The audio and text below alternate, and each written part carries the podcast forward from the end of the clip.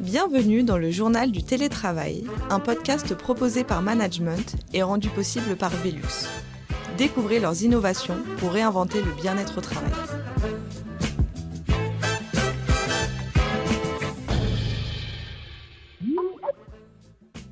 Qu'est-ce qu'un cadre de travail agréable?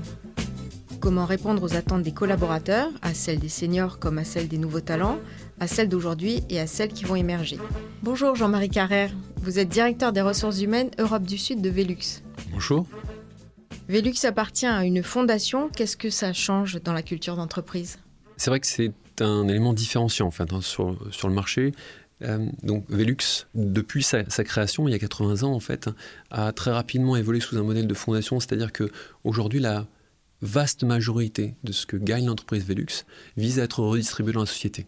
Je vais vous donner un exemple très concret. Si aujourd'hui vous allez visiter la Sainte-Chapelle à Paris et que vous regardez le tableau des généreux donateurs, vous verrez le nom de Fondation Velux figure en, en bonne place. Je crois même qu'il y est le seul d'ailleurs de mémoire.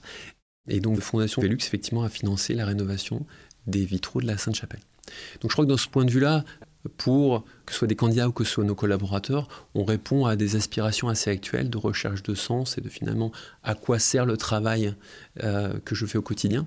Et plus largement, je crois que si on regarde simplement ce que aujourd'hui délivre Velux, quelle est la proposition de valeur, en fait Velux vise à transformer les espaces, à apporter, comme son nom l'indique, hein, euh, du vent, donc de l'air frais et de la lumière sous les toits.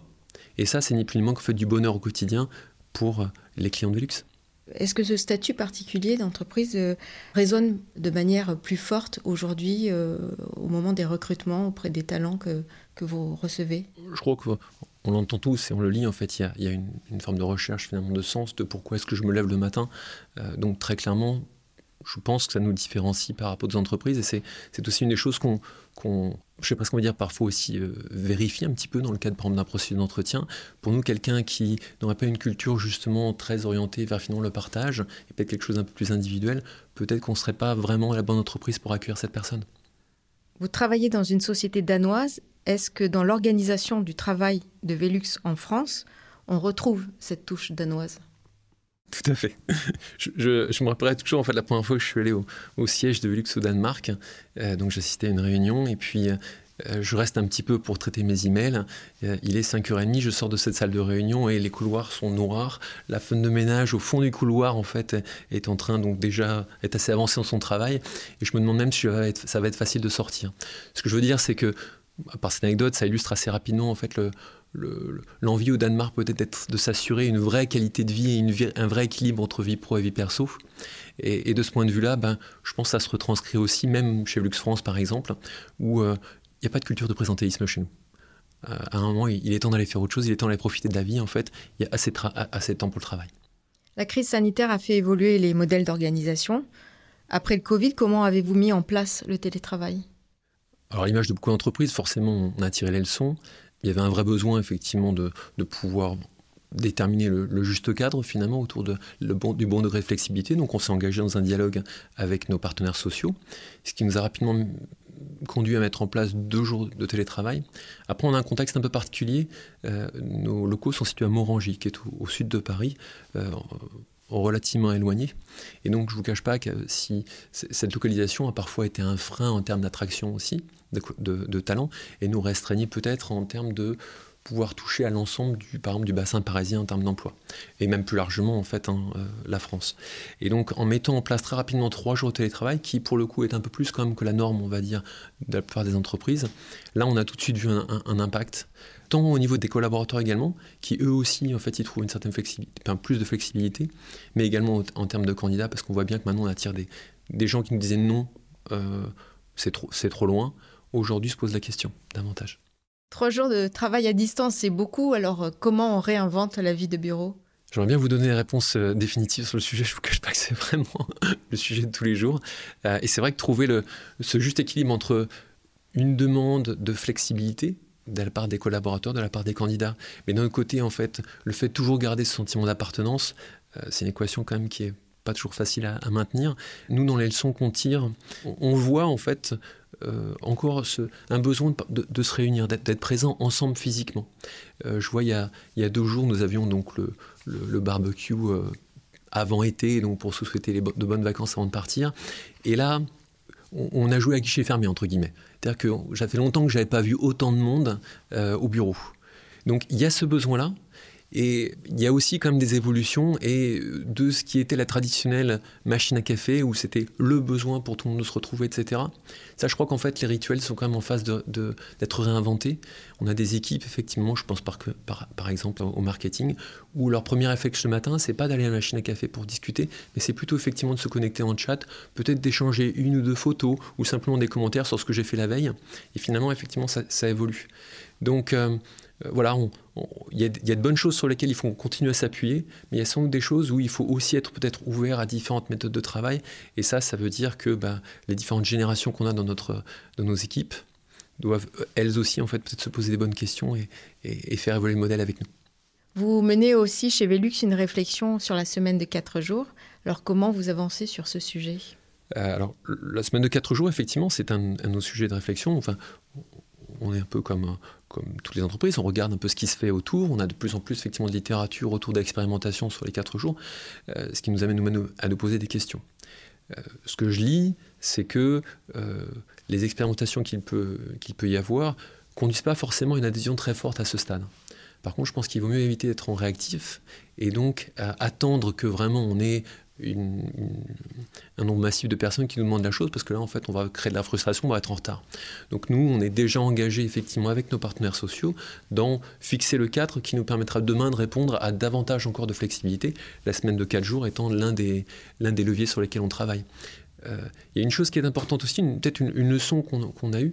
Euh, cette recherche de flexibilité, elle est un petit peu dans les deux sens. C'est-à-dire qu'elle elle sert effectivement à, à, satisfaire davantage nos collaborateurs, mais peut-être aussi davantage nos clients, qui eux aussi cherchent finalement à pouvoir euh, avoir des temps de service peut-être plus étendus que ce qu'ils ont pu connaître par le passé. Je pense notamment au samedi. Et je ne vous cache pas que quand on a abordé cette, euh, discussion-là, notamment d'étendre et de réfléchir à du samedi ou à des horaires étendus, forcément, c'est de nature un petit peu anxiogène avec nos collaborateurs. Euh, est-ce que demain on va me forcer à travailler le samedi, etc. Donc, nous, on a essayé d'entamer très tôt le dialogue, mais on voit que ça demande énormément d'accompagnement quand même pour dire que oui, flexibilité dans l'intérêt des collaborateurs, mais aussi flexibilité dans l'intérêt de l'entreprise. Il faut faire vraiment toujours attention à cet équilibre. Et donc, euh, bah, il n'y a que le dialogue. Toutes les interrogations que vous évoquez posent la question de l'innovation dans les ressources humaines. Il ne faut pas avancer trop vite, il faut être collaboratif. Vous, comment vous voyez les choses? Comment vous avancez? L'innovation, effectivement, un peu comme je, je soulignais, c'est important de se tenir au courant finalement de, de, ce qui existe, des, tendances. on, parle effectivement du, du, 4 jours. Je pense que si on regarde un peu largement, là j'ai des collègues qui, en Allemagne qui travaillent sur un autre modèle par exemple, qui est qu'ils euh, explorent, ils explorent pardon, la possibilité pour euh, euh, un même poste d'avoir deux personnes qui travaillent et qui donc constituent un plein temps. Et donc ces personnes-là peuvent être à mi-temps. donc ça c'est des exemples effectivement de, de flexibilité. Moi, aujourd'hui, ce que j'observe, c'est surtout une tendance autour de, euh, des collaborateurs qui souhaitent qu'on explore des situations plus individuelles que peut-être simplement le, fait de dire je dois rentrer dans un, deux, peut-être trois modèles de flexibilité, la semaine de quatre jours ou la semaine de cinq, par exemple. Donc, ma vision aujourd'hui de comment est-ce qu'on va peut-être conduire l'innovation, c'est d'être capable effectivement de s'adapter à des populations aussi presque individuelles que possible. Et ça, pour moi, ça passe par un maximum effectivement de dialogue et de manière de capter finalement les besoins mais en parallèle d'être constamment en dialogue avec les partenaires sociaux pour pouvoir peut-être nous-mêmes avoir notre cadre peut-être légal ou vous savez de type euh, convention collective ou encore d'accord au niveau d'entreprise qui nous permettent encore une fois le jour où les, les demandes sont exprimées de pouvoir réagir rapidement.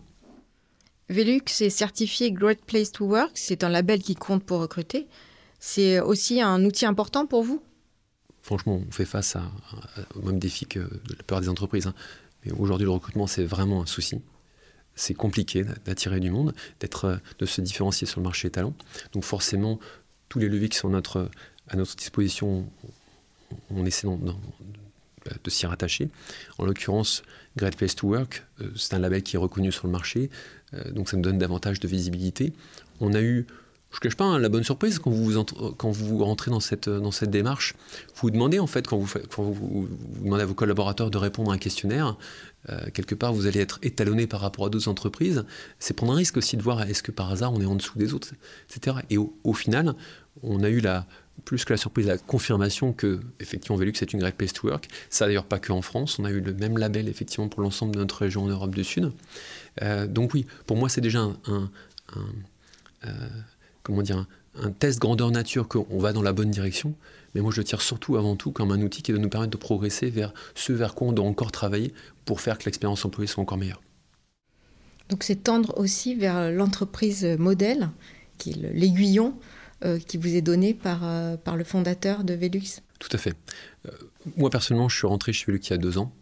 Et je ne vous cache pas que c'est ça, en fait, si je devais vraiment résumer à une chose qui a différencié Velux par rapport à d'autres entreprises, c'était cette notion d'entreprise modèle. C'est-à-dire qu'effectivement, le fondateur, qui a créé donc Velux il y a 80 ans maintenant, très rapidement, il a écrit une forme de manifeste. Et il avait comme ambition de faire en sorte que l'entreprise Velux soit meilleure que les autres. Je crois que même qu'il le formule de un peu meilleur que les autres, mais tant pour ses clients que pour ses partenaires et que pour ses collaborateurs. Et en fait, cette, cette recherche de différenciation, cette recherche de faire toujours mieux, euh, moi je la vois au quotidien. Et donc j'invite vraiment les gens à nous rejoindre. Je pense que vraiment ça vaut le coup. Merci d'avoir partagé vos réflexions sur l'entreprise modèle, d'autant que Velux est en pleine croissance et que vous recrutez. Je rappelle que vous êtes directeur des ressources humaines Europe du Sud de Velux. Merci beaucoup Jean-Marie Carrère. Merci à vous. C'est le journal du télétravail.